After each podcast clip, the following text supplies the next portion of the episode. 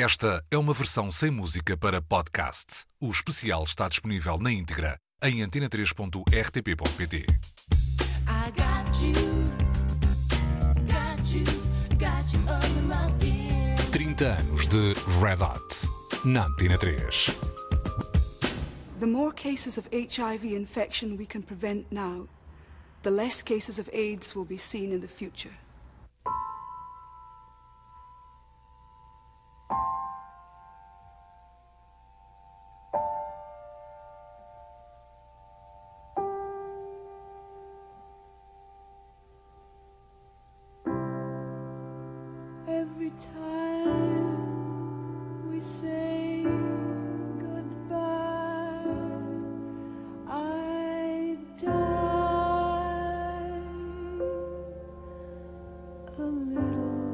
Voz é a de Annie Lennox. E antes de começar a cantar esta versão de Every Time We Say Goodbye, ela mesma nos dizia que quantos mais casos de infecção pelo vírus VIH se puderem evitar agora, menos casos de SIDA haverá no futuro. Ora, estas palavras foram gravadas em 1990, mas são válidas ainda hoje e surgiram no quadro de um projeto de luta contra a SIDA que tomou a música e os músicos como voz para levar estas mensagens a todos os cantos do mundo. Estas palavras e esta canção fazem parte da primeira campanha lançada há 30 anos pela Red and Hot Organization, uma organização não governamental que tem mantido firmes desde então os seus objetivos, que são os de lutar contra o vírus VIH com a música como a sua principal arma de comunicação. E feitas as contas, já são 30 anos de atividade que geraram uma multidão de discos, um deles tendo até Lisboa e a lusofonia como epicentro. Hoje, com a colaboração dos nossos colegas de trabalho Álvaro Costa, Ana Markel, Henrique Amaro, Isilda Sanches, Luís Oliveira, e Rui Miguel Abreu e ainda com Ricardo Fernandes, que é diretor executivo do GAT, Grupo de Ativistas em Tratamentos, vamos lembrar episódios de uma luta que se faz com discos. Esta é a história da Red and Hot Organization.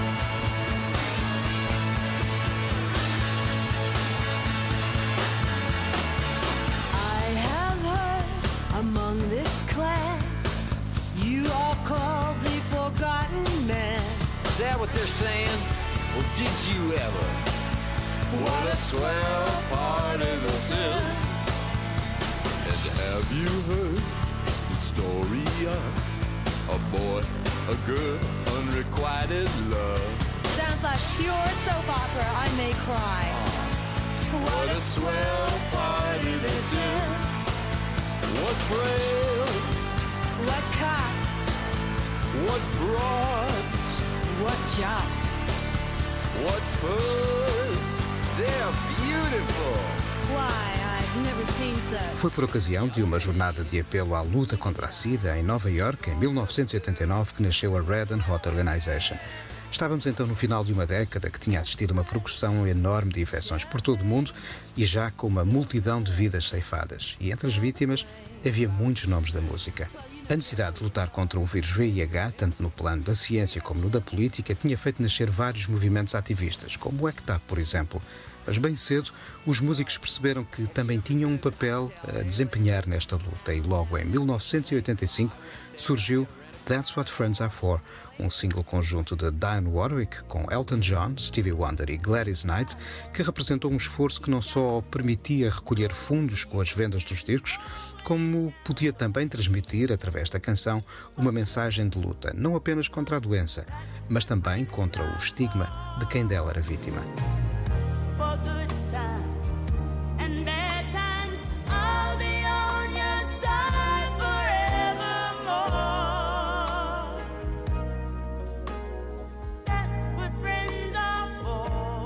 Esta ideia de luta através da música, recolhendo fundos e assegurando a comunicação de mensagens, acabou por estar na raiz da Red and Hot Organization, que, um ano depois de criado, ou seja, em dezembro de 1990, apresentou um primeiro disco. E o Álvaro Costa explica-nos agora porque editar discos era então uma ferramenta eficaz. A Red Hot Organization começa em 1990, já existia como ativismo eh, político. Aproveita naturalmente a importância da cultura pop nesta fase, anos 90, uma fase ainda centralizada, ainda se vendiam discos, ou seja, conseguir 10 milhões de dólares eh, de donativos. Por exemplo, chegamos a ter Red Hot in Lisbon, Red Hot in Fella, Fella Kuti, eh, o álbum dedicado a Arthur Russell, o álbum mais tarde dedicado a George e Gershwin, Noel Coward. Ou seja, há aqui uma, uma ideia de aliança entre a comunicação pop e o ativismo, que já vinha de trás, mas evidentemente aqui com a MTV, com, digamos, o, o, apogeu da indústria discográfica e da indústria da comunicação, foi possível criar, de facto, uma marca que hoje continua a ser absolutamente essencial. Convém lembrar que esta não era a primeira vez que os músicos se mobilizavam por uma causa e, uma vez mais, o Álvaro Costa ajuda-nos a desenhar este contexto. O ativismo e a música sempre estiveram ligados, em particular nos anos 70, não é? Eh, na Grã-Bretanha, com uh, o final da década e os problemas políticos com o thatcherismo, há de facto uma grande atividade. O rock against racism, quem é que se lembra, tinha a ver com a National Front. Tomem nota das bandas que participaram num concerto. Os Piranhas, Stiff Little Fingers, Gang of Four, os uh, Reggae Stars Asvad, os Hardcore UK Subs. Temos também o Rock Against Sexism. Há também um benefit no Rainbow Theatre por causa dos South Hall Kids, que foram detidos pela polícia britânica num evento destes, como, por exemplo, os Clash, o pop group, ainda um, o, e é incrível, Peter Townshend dos, um, um, dos da Who, e é curioso que os Clash têm um tema chamado White Riot, que define um bocado esta atitude. Há também na América movimentos como Musicians United for Safe Energy. Era uma espécie de lobby anti-energia nuclear, liderado por Jackson Brown, Graham Nash e, e, outros que, aliás, uh, fizeram, uh, digamos, o que se chama o lobby no Congresso. Há também o, o Rock Against Sex Violence, tem a ver com o assassinato da punk rocker grunge Mia Zapata, do L7, e para mim foi muito importante, porque nessa noite, um benefit, eu pude ver uns tais de Yoko e, e Lennon, eram quem? Imagina só o casal Kurt Cobain, não é? Coisas que acontecem. O que a Red Hot conseguiu foi criar uma identidade identitária, digamos assim, ainda antes, digamos, da explosão da internet. Esses movimentos que eu referi, podia referir outros, não tiveram nunca uh, essa capacidade de comunicação e, e essa um, direção absoluta que a Red Hot conseguiu, e em particular a temática, obviamente, que fazia e, e muito mais parte do, das preocupações sociais e de imprensa e de uh, mídia. Né? O primeiro disco da Red Hot chamou-se Red Hot and Blue e juntava uma série de artistas como Annie Lennox, Iggy Pop e Debbie Harry, que de resto já escutamos, e também os U2, David Byrne, Nana Sherry, os Erasure, Salif Keita, os franceses Lenny Reisvert, os Pogues ou Sinead O'Connor, entre muitos, muitos mais. Todos eles com a missão não apenas de contribuir para esta campanha, mas também de responder ao desafio de criar novas versões de canções de Cole Porter. Canções como, por exemplo, Love for Sale, aqui revisitada pelos Fine Young Cannibals.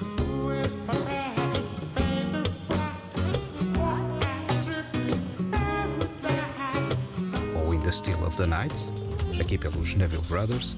In the still of the night. I gaze from my window. Ou este It's Alright With Me, na voz de Tom Waits.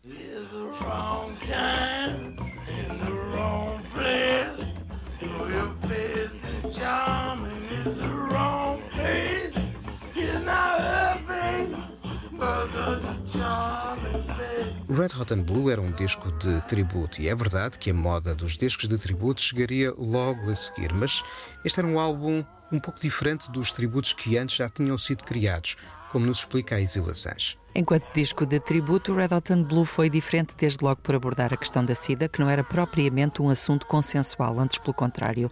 Não é que em 1990 a SIDA ainda fosse tabu, mas o estigma era ainda muito forte e havia alguma paranoia. Ter a comunidade musical internacional unida para alertar para o problema foi de facto uma afirmação muito forte que deixou marca. Ainda por cima, recorrendo a clássicos de Cole Porter e com um leque tão diferenciado de artistas. Red Hot and Blue é um disco com mensagem, consciente, político, mas é um disco pop pop de vistas largas. De resto, há que fazer bem ao projeto pela largueza de horizontes, já que além de Cole Porter, a série também tem volumes dedicados a músicos extraordinários como Duke Ellington, Fela Kuti ou Arthur Russell. E o Rui Miguel Abreu reforça o valor desta ideia de criar versões que estava na raiz de Red Hot and Blue. As versões foram sempre uma das minhas maneiras favoritas de descobrir música, devo dizer. Encontrei muita música por ter descoberto uma versão que era tão boa que me levou a partir à descoberta também do original. Estou-me a lembrar, por exemplo, dos Echo and the Bunnymen e do People Are Strange. Estou-me a lembrar do Alabama pelo David Bowie. Estou-me a lembrar de tantas outras uh, versões que ao longo dos anos foram captando a minha atenção e que me abriram portas para o passado e para autores absolutamente brilhantes que só passaram a brilhar, pelo menos no meu céu, uh, depois de descobri-los através dessas cover versions, não é? É assim que se designam. O Red Hot and Blue foi um dos primeiros registros a, a, digamos assim, sistematizar essa ideia de que a música existia para ser reciclada, repensada, recontextualizada, revista, repensada, retocada, recantada também. E começá-lo a fazer com o Cole Porter significava apenas pegar num cancioneiro que estava, se calhar na altura, eh, muito centrado ou muito encerrado na ideia de um cancioneiro clássico americano eh, entregue aos domínios do jazz uh, e pouco mais, um, e foi reclamado uma vez mais para a pop, porque de facto a música que o Cole Porter criou no seu tempo era a música pop do seu tempo. Portanto, fazia todo o sentido trazê-lo para essa esfera uh, e o projeto Red Hot and Blue fê-lo muito bem ainda por cima com propósitos beneméritos, o que só merecia o nosso aplauso. Foi, na altura, muito entusiasmante ouvir gente como a Nana Cherry, por exemplo, a cantar esse cancioneiro clássico. to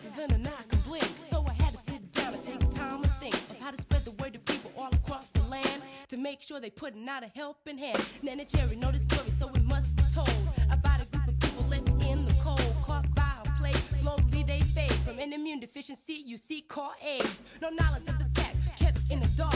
Scolds my soul and it hurts my heart. The young and elderly just running blind.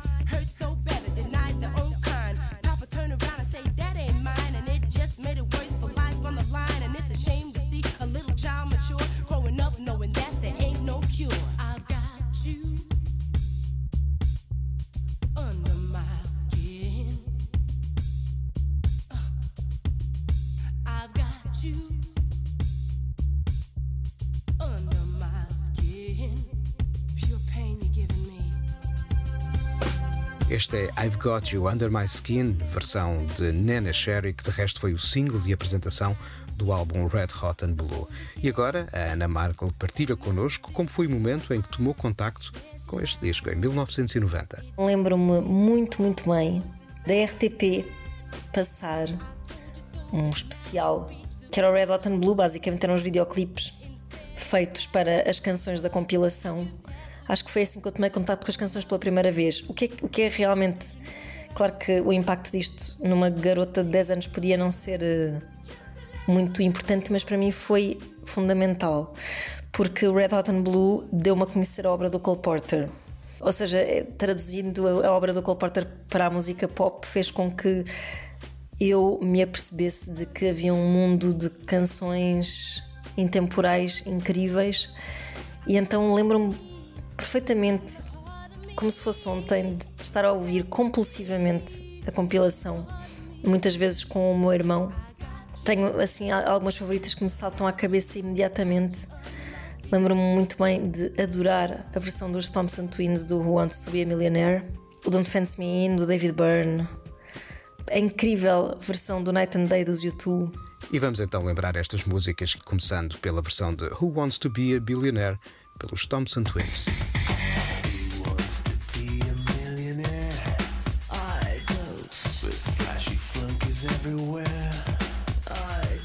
E agora o encontro de David Byrne com a música de Cole Porter em Don't Fence Me In.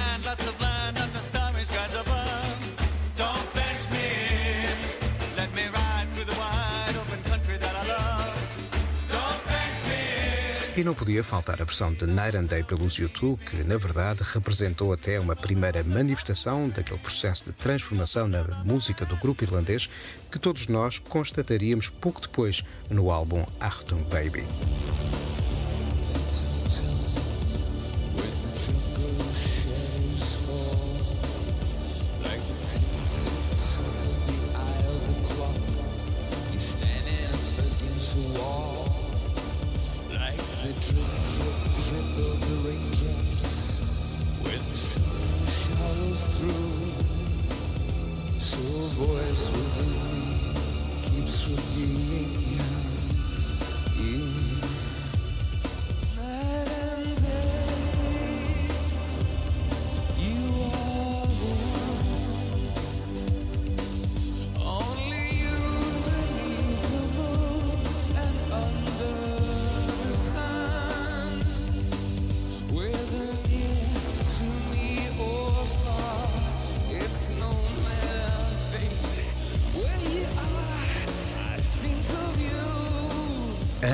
Da música, mas as suas memórias da descoberta de Red Hot and Blue passam também pela mensagem que o disco queria transmitir. Foi realmente muito importante e, e ao mesmo tempo, sendo eu tão jovem, sabia exatamente qual é que era a causa de que aquela compilação tratava também. E isso em termos também da minha formação cívica também foi muito importante estar sensibilizada para aquela causa numa altura em que de facto a SIDA era o, o flagelo da ordem do dia. E vale aqui a pena fazer então o retrato do que era então o ponto da situação. O que estava em jogo na luta contra o VIH e a SIDA em 1990. E como é que um disco como este Red Hot and Blue podia ajudar. É o Ricardo Fernandes, diretor executivo do GAT, quem agora nos explica o contexto em que esta ideia ganhou forma. O contexto era um contexto muito, compli- muito complexo porque a doença era transversal e, eh, por outro lado, eh, era uma doença mortal. Portanto, eh, ou seja, as pessoas acabavam por morrer. E, de facto, isso fazia com que houvesse uma urgência, quando se via pessoas a morrer tão rápido, não é? Que houvesse uma urgência em encontrar soluções. No entanto, e quando falamos de, de- da infecção pelo VIH e SIDA, estamos a, faz- a falar também de sexualidade, não é? E a sexualidade sempre foi um tema tabu em, na maior parte das, das sociedades. E por isso, é esta doença que se transmite desta forma, não é? Através de relações sexuais, eh, não deixava de ser um grande tabu, não é? Ainda por cima, quando foi logo associada a uma coisa que também não era muito bem vista pela sociedade na época, que era a homossexualidade, ao consumo de drogas, portanto ninguém queria estar associado eh, a esta luta, não é? Portanto, eh, e, e obviamente era, tão transversal que os artistas foram também afetados, não é? E eu acho que a importância eh, de, de, de, de uma iniciativa destas naquela altura era que ninguém queria pegar neste assunto. Ninguém. Todos tinham vergonha, ninguém queria defender eh, este, esta, este problema, não é? A infecção pelo VIH-Sida. E então, eh, quando surgem não é? eventos como este, eh, quando surgem músicas, quando surge um álbum, quando surge. está-se, no fundo, a aproveitar um meio que atinge massas não é? Para divulgar uma mensagem, não é? Para divulgar eh, uma mensagem que no início era de temos um problema, não é? Nós temos um problema e temos que arranjar forma de o resolver todos juntos, não é? Eh, sabemos que nos podemos proteger desta maneira, mas continuamos a ter um, um problema. Portanto, eh, por outro lado, foi também uma forma de dar apoio à própria comunidade de artistas que estava a ser afetada por este hum, por, por esta doença. Portanto, eh, o- a atenção foi, foi focada eh, através destas iniciativas no VIH de uma maneira eh, muito diferente do que era até ao momento, não é? Começou-se a, a desconstruir a doença, eh, também a trabalhar as questões do, do estigma, não é? Embora de uma forma ainda muito incipiente, claro, naquela época, até porque também a informação que havia sobre a doença era muito, muito pouca, já era, já era melhor do que no- no- no- nos, no- nos anos 80, mas eh, era pouca. Uh, e de facto um, foi através deste tipo de iniciativas que acabámos por ter um, que as pessoas começaram a falar do assunto de uma forma mais desinibida, mais despreocupada. E, portanto, eh, não seria possível se não tivéssemos eh, aqui eh, também o apoio da arte, não é? A arte aqui na, tão, tão importante sempre para, para a cultura e para as sociedades. Se não fosse uh, a arte, muito provavelmente uh, a forma como as pessoas pensam a SIDA não é? e a infecção pelo VIH uh, demoraria muito mais tempo a evoluir. Portanto, houve ali um avanço graças a isto. O sucesso de Red Hot and Blue foi de facto visível e ficou bem claro que este era um caminho a continuar a seguir. E assim sendo, dois anos depois, um segundo disco ganhou forma, desta vez apontando a sua pontaria, a pontaria da comunicação, convenhamos, a uma comunidade em particular, a que saía à noite, a que enchia as discotecas. E pela música de dança, uma vez mais, passou uma mensagem de luta contra o vírus VIH. I am not trying to seduce you. Would you like me to seduce you? Is that what you're trying to tell me?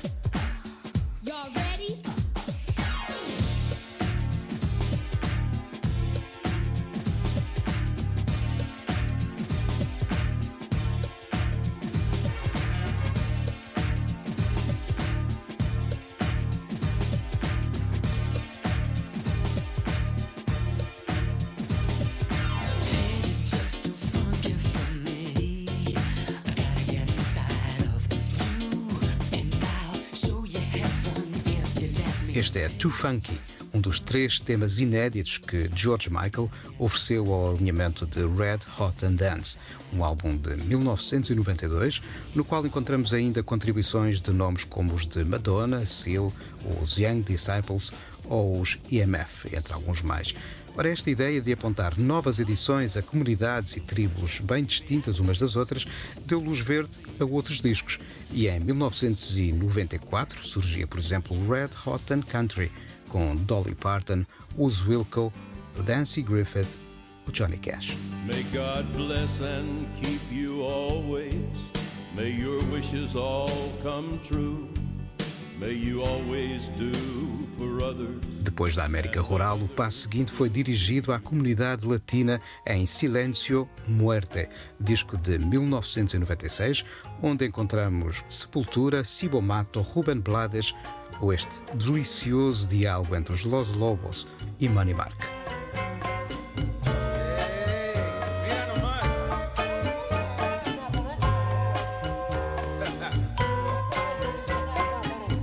O vasto universo dos estudantes universitários foi aqui abordado através do espaço da música alternativa, ou indie, como lhe quiserem chamar. Este seria até um dos terrenos mais vezes visitados por compilações da Red and Hot Organization, a primeira das quais foi No Alternative, um disco editado em 1993, em cujo alinhamento surgiam os Pavement, as Breeders, os Beastie Boys ou os Smashing Pumpkins.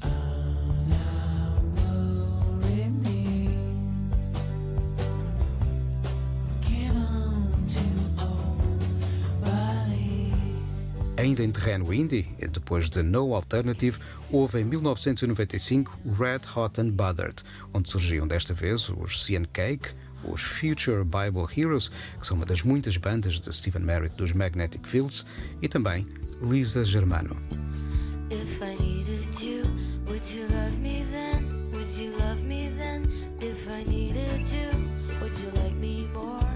I gave Um pouco mais tarde, uma terceira incursão pelos espaços indies chegaria em 2009 com Dark Was the Night, um disco com contribuições dos The National, Arcade Fire, Beirut, Anthony, Cat Power, Yola Tango, Sufjan Stevens ou estes senhores, os Grizzly Bear. Deep below sea, darling, deep, deep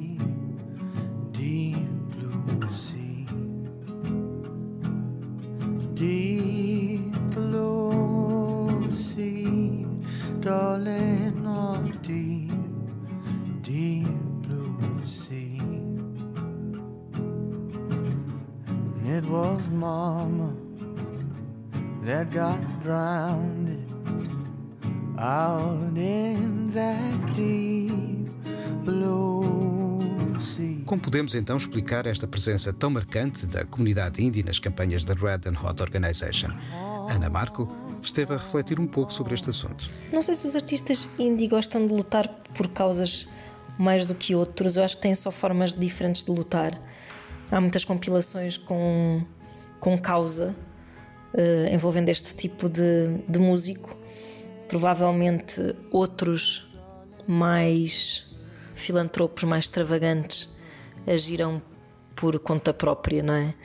Creio que também que há uma certa associação de, um, de, uma certa sensibilidade, talvez aos artistas mais indie, de, uma certa conotação com hum, empatia e humanismo, hum, ou seja, menos fogo de artifício e mais alma, talvez, e isso fará com que se associe a música indie também mais a este tipo de, hum, de ação de solidariedade. Creio que também eles, sendo artistas de, de menor escala um, faça sentido que se juntem, não é? E que juntos sejam mais fortes, por assim dizer.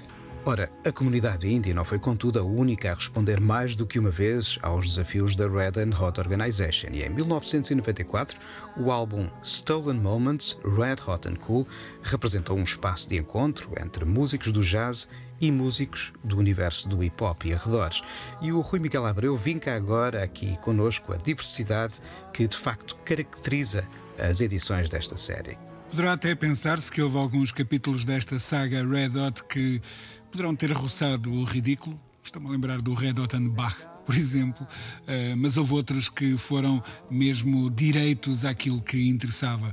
Cruzar músicas criativas, cruzar gerações, cruzar ideias, cruzar atitudes.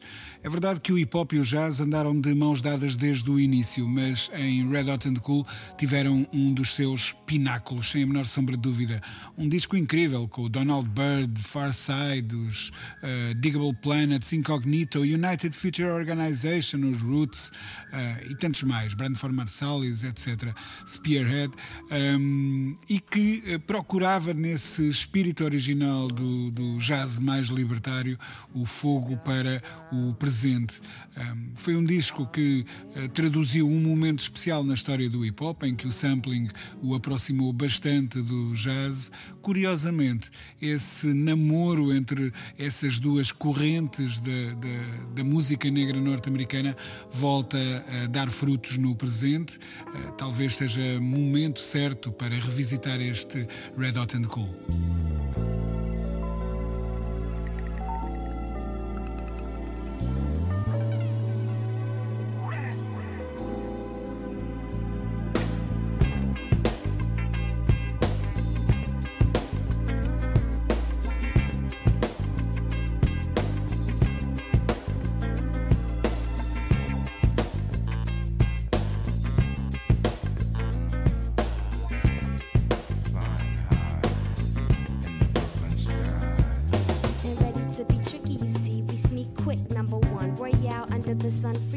São os Diggable Planets com Lester Bowie na sua contribuição para o álbum Red Hot and Cool. E já agora vale a pena lembrar outro episódio que mobilizou também os músicos da área do hip hop e outros terrenos ao seu redor, como por exemplo os Wu-Tang Clan Coolio Della Soul.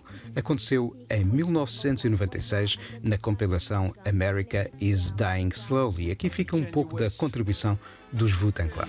Wu-Tang. Hey yo, hey yo, come on, yo, yo, yo, I'ma shoot over on here. On that age thing. I'ma slide on the slow Yo, yo, when you're sexually frustrated, plus waited for a long time, you both have strong minds, combined with feelings. She seems appealing for each other. Discreet lover, no longer keeps rubbers, smothered under deep covers. Erotic programs, moet and slow jams, enough to make your old hands. And plus, you a bold man, you fall in the manhole. Where the forbidden tree go and bullshit ego, a fly negro, her garden sour, polluted with a dead flower. E se agora quisermos valorizar a ideia da música com possibilidade de viagem feita através dos sons, podemos lembrar ainda Offbeat, um disco da Red Hot, lançado também em 1996, aqui com participações dos Soul Coffin, os My Bloody Valentine, Barry Adamson ou Laika.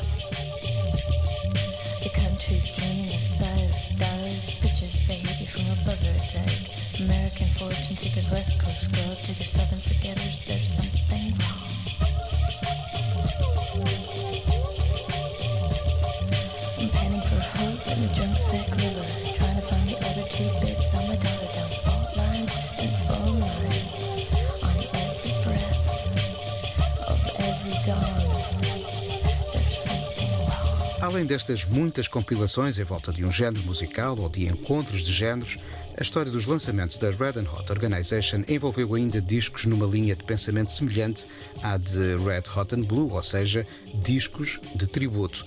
E logo em 1998 surgiu Red Hot and Rhapsody, onde encontrávamos a música de George Gershwin e em cujo alinhamento surgiam nomes como os Morshiba, Luscious Jackson, Smoke City ou este encontro entre David Bowie em volta de A Foggy Day in London Town. I was a stranger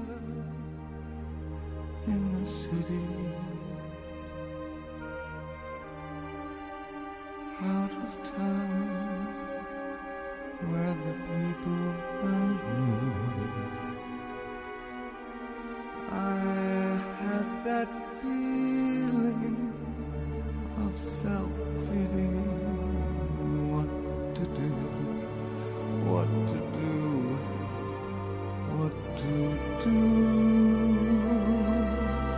Além de Gershwin, foram também lembrados nestes tributos da Red and Hot nomes como os de Duke Ellington em Red Hot and Indigo, que foi lançado no ano 2000, ou também Noel Coward em 20th Century Blues, um álbum de 1998 que na verdade é um disco até fora da série oficial da Red and Hot Organization, mas que contribuiu também para as suas campanhas. Ora, nesta linha dos discos de tributo, há de destacar também o volume dedicado a Arthur Russell. E este músico, que foi uma das muitas vítimas da SIDA, foi recordado em Master Mix Red Hot and Arthur Russell por nomes como, por exemplo, os Hot Chip, os Caesar Sisters, Robin Devendra Banhart ou Sufjan Stevens. Oh,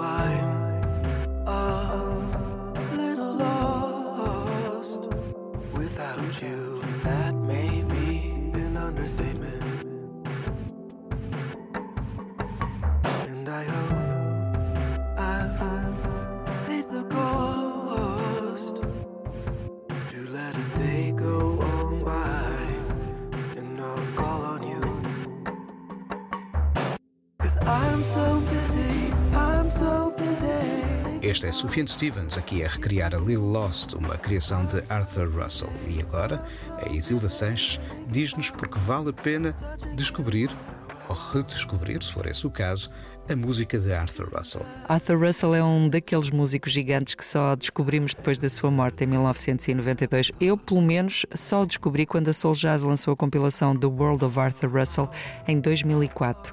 Depois disso foi tentar deslindar o novelo. Felizmente houve mais discos e até documentários para o perceber, e ainda bem que houve. Arthur Russell era violoncelista, compositor, produtor, cantor, teve formação clássica a sério. Tocou com gente como Steve Reich e Philip Glass, mas foi contaminado pela cena disco do final dos anos 70 e misturou-se com o grupo de músicos que fizeram da cena pós-punk de Nova York um dos fenómenos musicais mais ricos que, de que há memória. A música de Russell é ela própria muito diversa, ele fez canções, fez, como dizer, abstracionismos mais ou menos académicos em violoncelo, uh, fez disco e house, tudo sempre algo desconstruído e quase sempre brilhante. Era um músico extraordinário, não tinha qualquer medo de experimentar e a sua música continua a fascinar artistas em todo o mundo quase 30 anos depois da sua morte. Outra grande figura da música revisitada pelos discos da Red Hot Organization é Fela Kuti, também ele vítima desta doença e que surgiu como mote para Red Hot and Riot, um disco de 2002, onde escutávamos, por exemplo, D'Angelo, Baba Mal ou Tony Allen, e também, mais tarde, Red Hot and Fela, este editado em 2013. Everything that I was and what I wanna be. Shot spot over a hundred G's. And if it wasn't for you, then who's it gonna be? I never been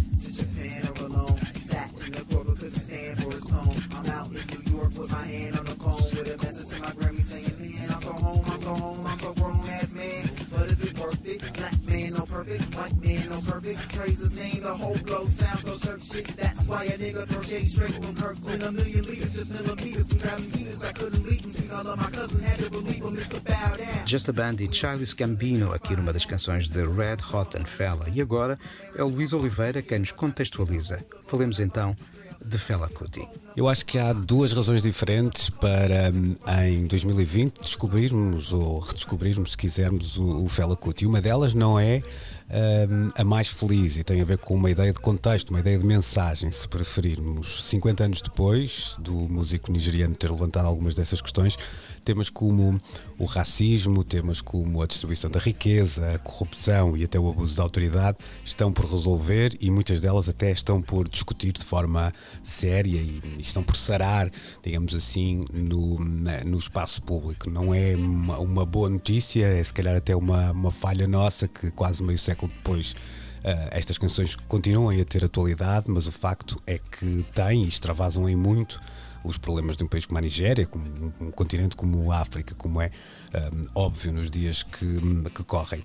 E há também, na minha opinião, uma questão um, musical que tem a ver com a presença de sinais de fumo, de alguma forma, do Afrobeat tem muita da música pop de- dos dias que correm, dos diversos Afrobeats, é certo, passando também por um artista completamente global hoje, como é o Burna Boy, também ele hum, nigeriano, e até se pensarmos num eixo mais uh, anglo-saxónico entre uh, os Estados Unidos e Inglaterra, percebemos que hum, há algum hip hop, e não é à toa que nomes como o Chance the Rapper ou, o Charles Gambino estão na mais recente compilação da Red Hot, mas também o dubstep e o grime devem bastante à linguagem criada pelo hum, Tony Allen e o, hum, e o Fela Kuti, e aparecem eh, neste disco também outros nomes como é o caso, por exemplo, do Stevie Radio e até a Meryl Garbus, dos, dos Tune Yards, que sempre mostraram um, um lado do, uh, de uma negritude da sua música, uma africanidade na sua música, que aqui presta, digamos assim, a, a devida homenagem um, a Fela Kuti.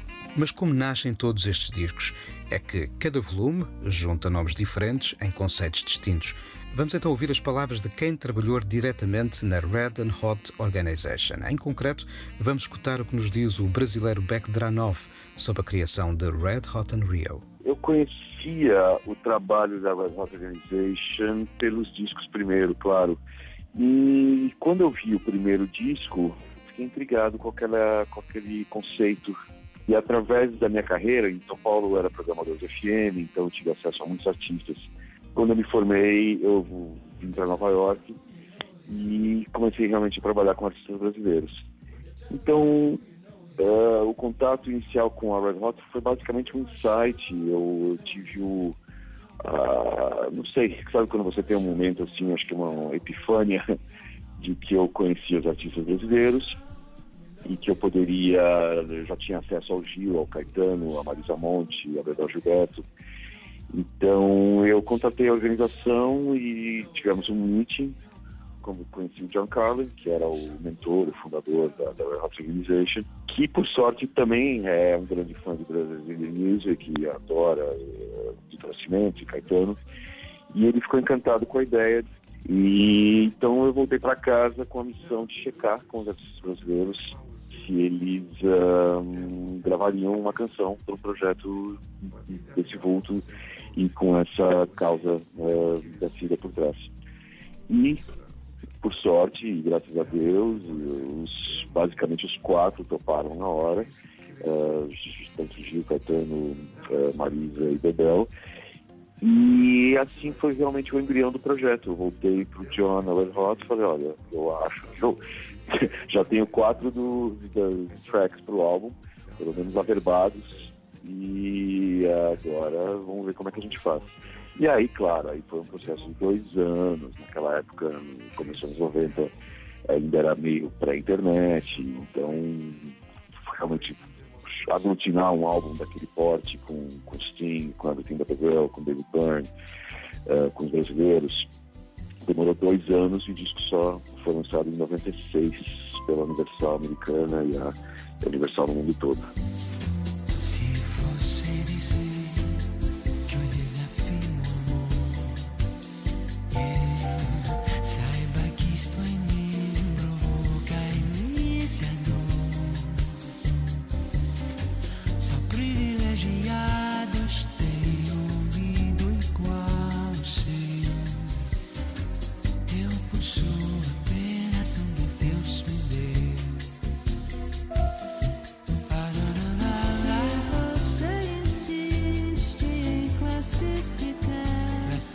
Gilberto, está visto, foi uma das primeiras confirmações de Red Hot and Rio e aqui encontramos-la a dar outra vida a desafinado na companhia de George Michael.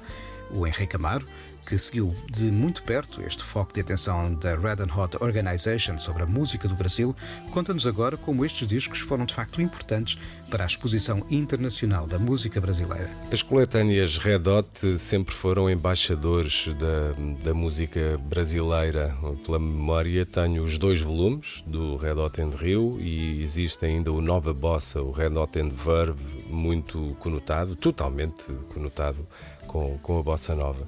Essa, essa ligação é justificada, creio eu, pela ligação histórica que existe entre a música brasileira e a música americana.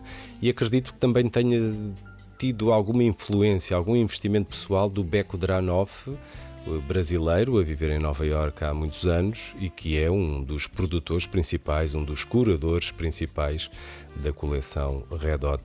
Um, para lá uh, de, de, desse caráter de embaixador uh, que, que, que esta coletânea tem, é bom não esquecer que a música brasileira também deve muito a uma figura como o David Byrne, através da sua editora, a Luaca Bop. Ele foi responsável por trazer outra vez à espuma dos dias uma série de nomes que, que, que fazem parte do grande tesouro da música brasileira, mas que estavam meio, meio esquecidos. Uh, Lembro-me da coletânea que fizeram com os Mutantes, uh, o trabalho que ele fez com o Tom Zé, o trabalho que fez mais recentemente com o Tim Maia, trabalho que fez com o movimento tropicalista, com, com, com a Tropicália. Portanto, David Byrne é uma figura essencial na, na, na, na, recuperação da música brasileira e na divulgação que teve no, no, nos Estados Unidos. Depois, dois músicos, há dois músicos que também ajudaram, cada um à sua maneira. O Beck, o Beck sempre teve uma grande, sempre demonstrou uma grande afinidade com a música brasileira, e o Kurt Cobain, que numa altura da sua, da sua vida revelou a sua admiração pelos mutantes, o que fez também existir assim um interesse, diria, geral por, por saber quem, é, quem, quem, quem são afinal esses mutantes e que música fazem que, que, deixa o Kurt Cobain tão, tão satisfeito.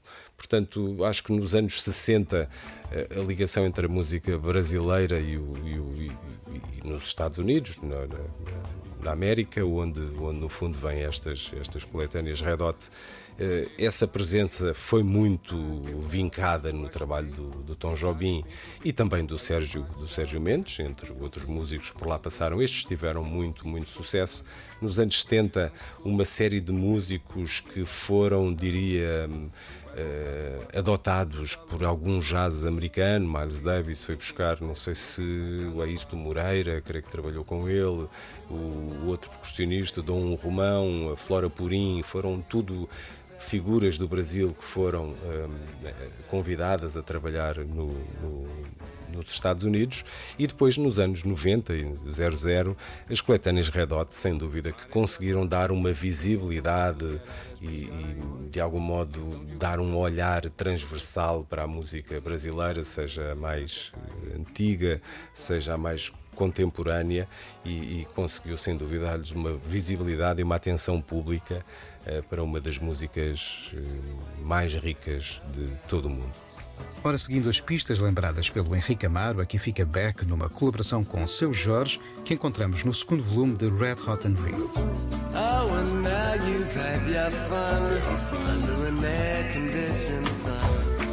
It's burned into your eyes, you and left behind. I see them rise and fall.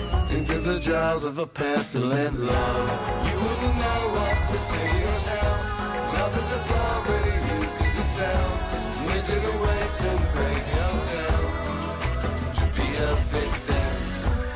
Entre as muitas opções conceptuais que encontramos na base dos discos da Red Hot Organization, há, como já vimos, homenagens a músicos, abordagens a comunidades e estilos musicais, mas em 30 anos de discos, poucas foram as ocasiões em que houve cidades a ser o ponto de partida para juntar músicos e canções. E depois do Rio de Janeiro, foi a vez de Lisboa. E agora vamos lembrar como nasceu esta ideia, uma vez mais, com o Beck Dranoff.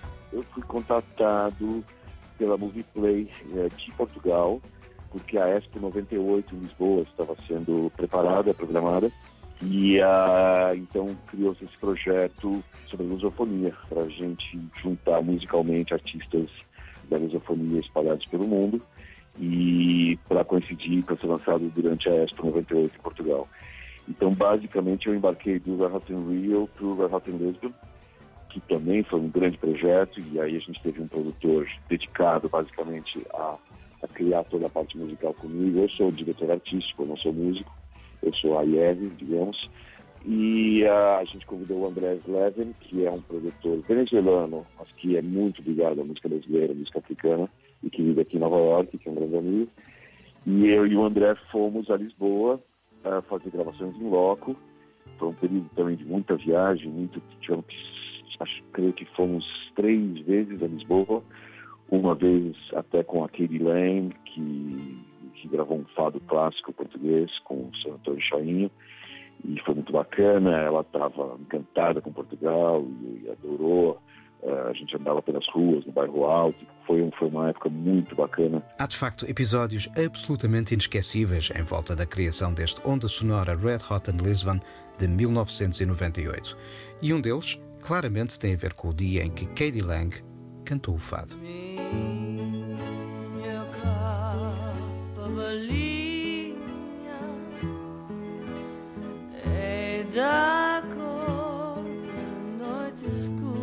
Katie Lang é um dos muitos nomes que encontramos neste disco. Estão aqui também, por exemplo, Bonga, Marisa Monte e Carlinhos Brown.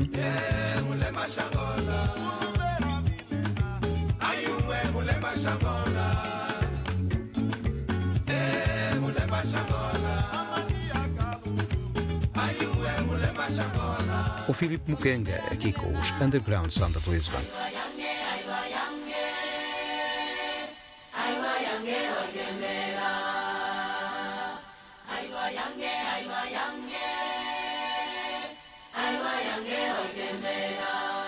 E não é que estava aqui a ser retratada uma ideia de Lisboa que mais tarde acabaria até por dar que falar. O Luís Oliveira vinca precisamente essa visão. Eu acho que esse volume do Onda Sonora da, da compilação da Red Hot tem dois pontos também interessantes de perceber. Um deles é que estávamos em 1998 e não adianta nós combatermos isto, há sempre um lado português que gosta do afago no, no, ego e quando ele vem de fora, uh, mais ainda. Ter, ter nesta compilação nomes como David Byrne e a, a Kid Lang, por exemplo, um, e também Dorothy Coleman, claro, acho que ajudou. Um, a percebermos uh, o quão valorizados uh, éramos, uh, isto é sempre assim, não é? Normalmente parte de fora para dentro e só aí é que temos essa percepção. Mas mais relevante até do que isso é perceber que esta é uma visão que se calhar chegou cedo demais ao país de onde estava um, a partir. Esta, esta ideia deste, de todas estas músicas populares que se encontram neste volume e se cruzam e se amantizam foi uma coisa que nós demoramos mais tempo a fazer, a perceber e até a estarmos de alguma forma pacificados com essa ideia uh, em Portugal. Uh, do que, como percebemos nesta compilação, do que quando eram uh, vistas de fora. É, é uma ideia de olharmos para a nossa música como toda a nossa música e não numa ideia de posse, não num, num diálogo de, de propriedade sobre alguma coisa, mas muito mais como uma quase um, um farol de uma, uma, força centrífuga e uma ideia de, de, partilha que tudo isto passou por cá, um, cruzou-se com o nosso caminho a certa altura e enriquece-nos dessa, dessa forma. Parece que há aqui um, este onda sonora quase que antecipa 20 anos antes uh, o que nós iríamos materializar no, no, final desta, desta última década como uma ideia de, uh, de Lisboa mistura. E agora o Henrique Amar chama também atenção para estes cruzamentos e visões que já aqui estavam a mostrar em 1998 uma ideia de uma Lisboa mistura que o tempo iria depois aprofundar. De facto, estes 22 anos que nos separam da edição de Red Hot and Lisbon oferecem uma interpretação diferente daquela que tivemos na altura, em 98. É quase um prognóstico que se confirmou. É um disco que consegue agregar uma série de sonoridades que estavam presentes ou transitavam na, na cidade, mas não comunicavam. E nessa perspectiva estamos perante um disco que antecipa, antecipa o futuro. Tanto que, que na altura despertou-me despertou uma interrogação que, que, Lisboa é esta? Que país é este que este, que este disco quer, quer, quer mostrar? Um, olhava para ele quase como uma cidade musical inventada e só anos depois eh, se afirmou como algo real e fazendo parte de, do, do, cotidiano de, de, de toda a gente. Creio que é um disco que beneficia de ser eh, produzido por pessoas exteriores ao país.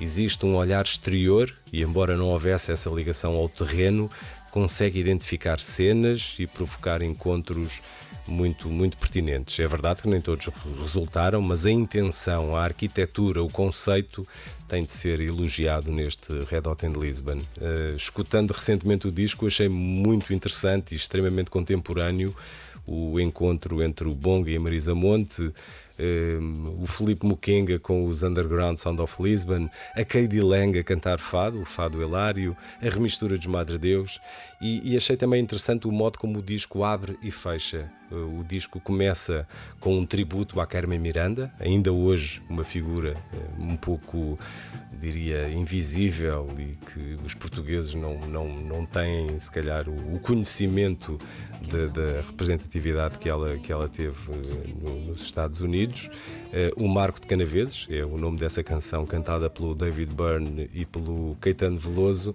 e fecha com Dorothy Collin, também essa ligação eterna uh, do, do, do, grupo e do, e do guitarrista Portugal. Eu creio que só esses dois temas uh, funcionam quase como um alerta de quem vai olhar para Portugal, quem vai olhar para Lisboa com, com outros olhos. E tudo aconteceu em 1998. E do alinhamento de onda sonora Red Hot and Lisbon, recordamos agora o encontro entre David Byrne, Caetano Veloso e a memória de Carmen Miranda.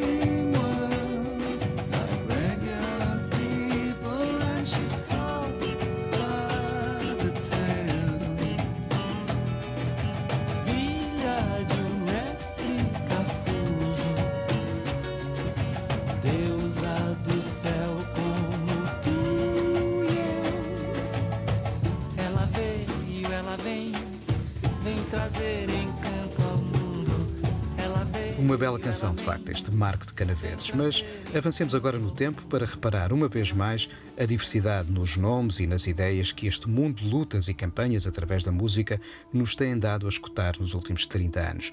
É que, nos tempos mais recentes, surgiram discos como, por exemplo, Red Hot and Bach, que envolveu figuras como Max Richter, o Kronos Quartet ou Juliana Barwick.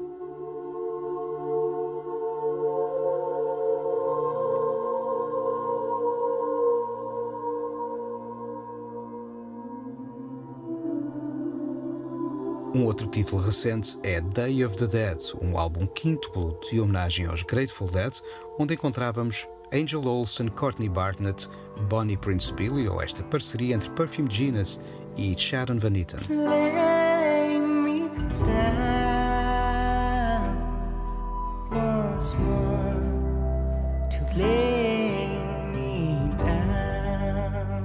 Já este ano, 2020, a música pop de Taiwan deu origem a T-pop No Fear in Love, para já apenas com uma edição digital.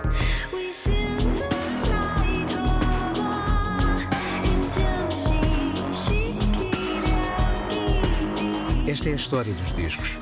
Mas o que mudou na luta contra o vírus VIH desde 1990, o ano de Red Hot and Blue?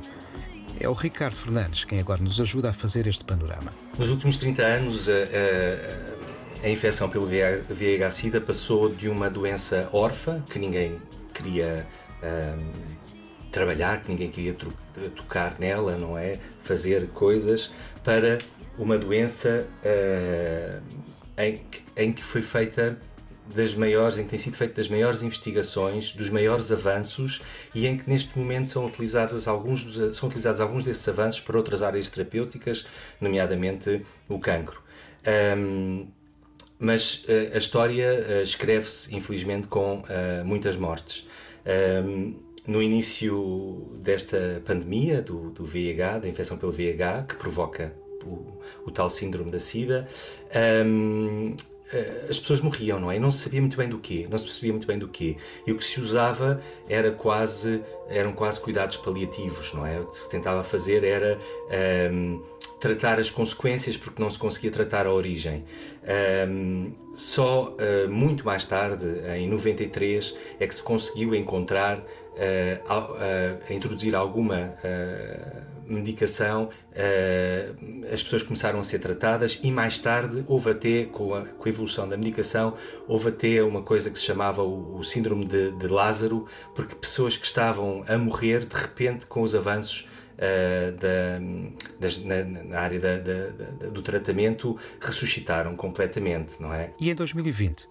Como estamos na luta contra a doença? Com o evoluir da, ciência, chegámos a um momento felizmente hoje em dia, em que o tratamento uh, é, enfim, muito simples, muito bem tolerado, as pessoas podem fazer uma vida normal. O VIH é considerado uma doença crónica, as pessoas só chegam ao estado de SIDA se desconhecerem que têm a doença, nunca se testarem e nunca se tratarem. Portanto, aqui o tratamento, o teste, portanto, o rastreio e precoce é muito importante, porque quanto mais cedo for o rastreio, mais uh, melhor prognóstico tem a doença e, uh, felizmente, uh, ninguém chega ao estado de SIDA se for encontrado cedo e fizer o tratamento. E podem, não têm qualquer restrição. As pessoas podem ter filhos, podem trabalhar, podem fazer desporto, os medicamentos são bem tolerados, não têm efeitos secundários, já não fazem lipodistrofia. Portanto, chegamos a um momento em que as pessoas podem, com um comprimido por dia, tratar-se. Uh, e eu acho que uh, em 30 anos passarmos de uma doença em que se morria sem saber do que era para uma doença em que se toma um medicamento extremamente bem tolerado, não diria que é como o paracetamol, mas é extremamente bem tolerado. E, e, e, que se consegue fazer uma vida absolutamente normal, uh, quer do ponto de vista social, quer do ponto de vista da vida amorosa, não é? Então estamos a falar aqui de avanços espetaculares. E de facto, nesta área fizeram-se avanços espetaculares. Um, e, uh, e, e, por isso é que é uma área em que se vê tanto, tanta, tanta atenção. Não, para, para terminar, não, não nos podemos esquecer do papel uh, dos ativistas nesta área, uh, ativistas como o ACT UP e a TAG.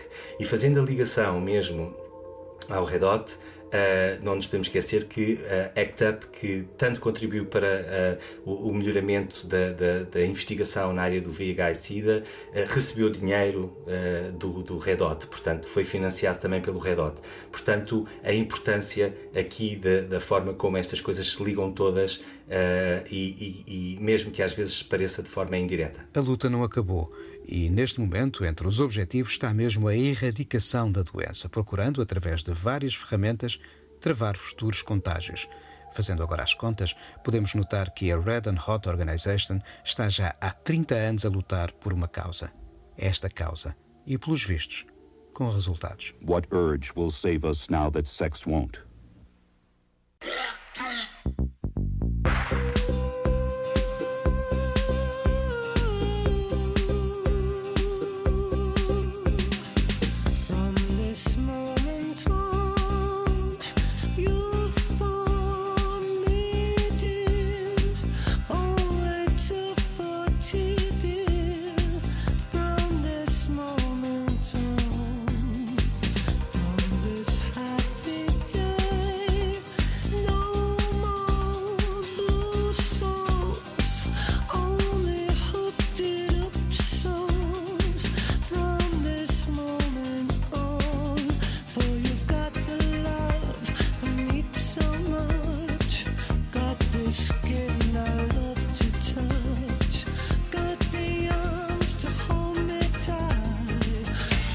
Sweet lips to kiss me goodnight.